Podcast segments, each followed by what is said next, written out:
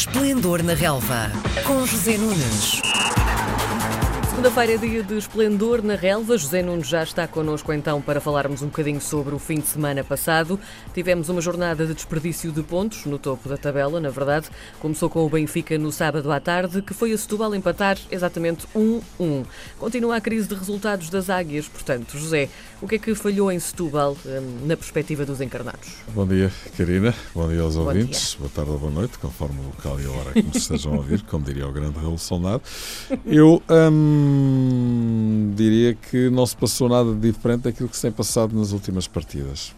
Uma longa crise que o Benfica está a atravessar ao longo de todo o mês de fevereiro e as coisas, pelos vistos, estão a entrar pelo mês de março adentro, já que o Benfica teve uma exibição extremamente apagada em Setúbal, confirmando que de facto a equipa parou, hum, estacionou e Bruno Lage não está a conseguir ligar a ignição.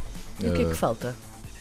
Eu acho que há ali um problema claramente bloqueio mental, bloqueio psicológico. Tanto o Benfica como o Porto, neste caso, e estamos a falar do Benfica, estão extremamente pressionados. Uh, o Benfica sentiu muito a perda da vantagem já muito clara que tinha no campeonato e que praticamente pré-anunciava a revalidação do título e não está a saber lidar com isso. Uh, a equipa apresenta muitas dificuldades, muitos problemas, não é só no aspecto defensivo, agora até já no aspecto em que era mais forte a criar situações de equilíbrio, a criar oportunidades e a marcar muitos gols. Isso também já não está a acontecer. Veja-se, a média de gols por jogo caiu de forma completamente abrupta desde o clássico Porto. Uh, creio que o Benfica tinha uma média de 2,45, passou para 0,75. De facto, é impressionante. E, bom, uh, Bruno Lage começa até já a ser contestado por alguns quadrantes uh, da opinião pública benfiquista. Uh, e o momento é muito complicado, de facto, para, para, para o Benfica. Um empate que o Benfica acabou por justificar ou merecer, uh, já que não, não jogou para mais, apesar de ter tido mais uma grande penalidade, Pizzi desperdiçou e vão 3 em 4 em dois jogos consecutivos, mas isto também tem a ver com o momento mental que a, que a equipa atravessa e que Sim. atinge todos os jogadores, incluindo o seu capitão. Um, valeu ao Benfica o facto do Porto não ter feito melhor. Lá está então com o empate do Benfica, o Porto um, recebeu o Rio Ave no Dragão, também houve empate e fica tudo igual então na classificação do campeonato. Este resultado do bom momento que o Rio Ave atravessa ou é só o Porto que se pode queixar por não ter feito melhor? O que é que aconteceu aqui? Não, o Rio Ave é uma das melhores equipas do campeonato e fez um grande jogo no Estádio Dragão. E o Porto, enfim, uh, embora tenha recebido ali um grande boost motivacional com a vitória no Clássico e a perda de pontos de forma enfim, muito rápida do Benfica. É verdade que a equipa, eh, em termos de resultados, tem estado relativamente sólida, mas em termos exibicionais, não. O Porto também não está a jogar um grande futebol. Encontrando um adversário difícil e que tem grande personalidade e que soube trocar a bola no Estádio Dragão com grande serenidade e categoria e personalidade, pois uh, o Porto não conseguiu aproveitar o deslize do Benfica e ficou tudo na mesma a 10 jornadas do fim. Portanto, não está exatamente tudo na mesma, porque falta menos uma jornada Sim. e o Porto continua na frente. Mas é impossível, mais a mais, com a pressão que ambas as equipas estão a acusar, uh, poder, enfim.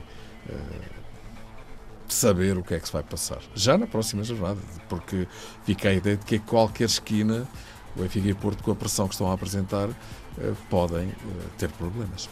Vamos então agora ao Sporting, que lá está, mudou de treinador outra vez. Saiu Silas, entrou Ruben Amorim, vindo do Braga. O primeiro teste foi superado, a tua cara diz que sim.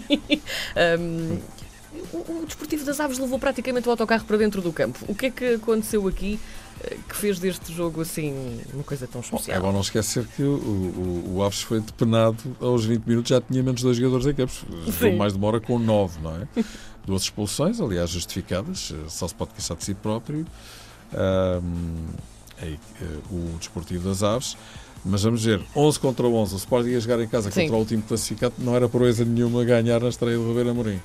Assim, a situação aparentemente ficava mais facilitada, mas o que é facto é que o Sporting só conseguiu marcar na segunda parte, num jogo de sentido único, em que o Aves, a partir do momento em que se viu com 9, uh, só defendeu, colocou o guarda-redes e mais oito jogadores à frente, uh, no sentido de proteger a sua baliza, a sua área.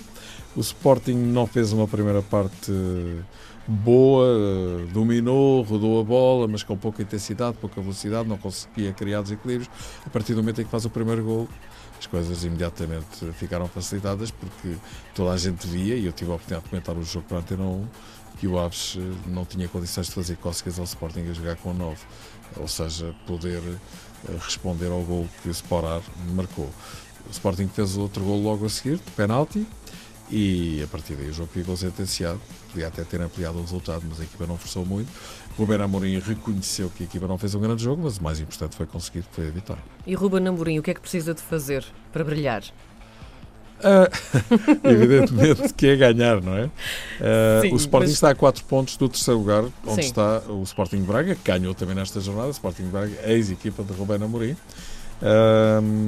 Vai ser uma tarefa dura e difícil para as duas equipas, particularmente para o Sporting que está mais atrás. O Sporting está a 4 pontos do um, Braga, obviamente o seu objetivo é olhar para o terceiro lugar, mas também tem que se preocupar com quem vem atrás, porque o Rio Ave, que é uma excelente equipa, por exemplo, está a 4 pontos do Sporting, à mesma distância que o Sporting está do Sporting de Braga.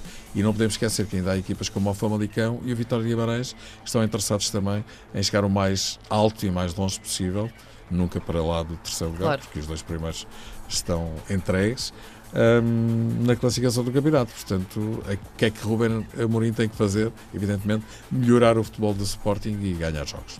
José Nunes, muito obrigada. Nada, Até para semana. a semana. Às segundas-feiras, José Nunes comenta a jornada desportiva. Esplendor na Relva, às 10h20, na RDP Internacional.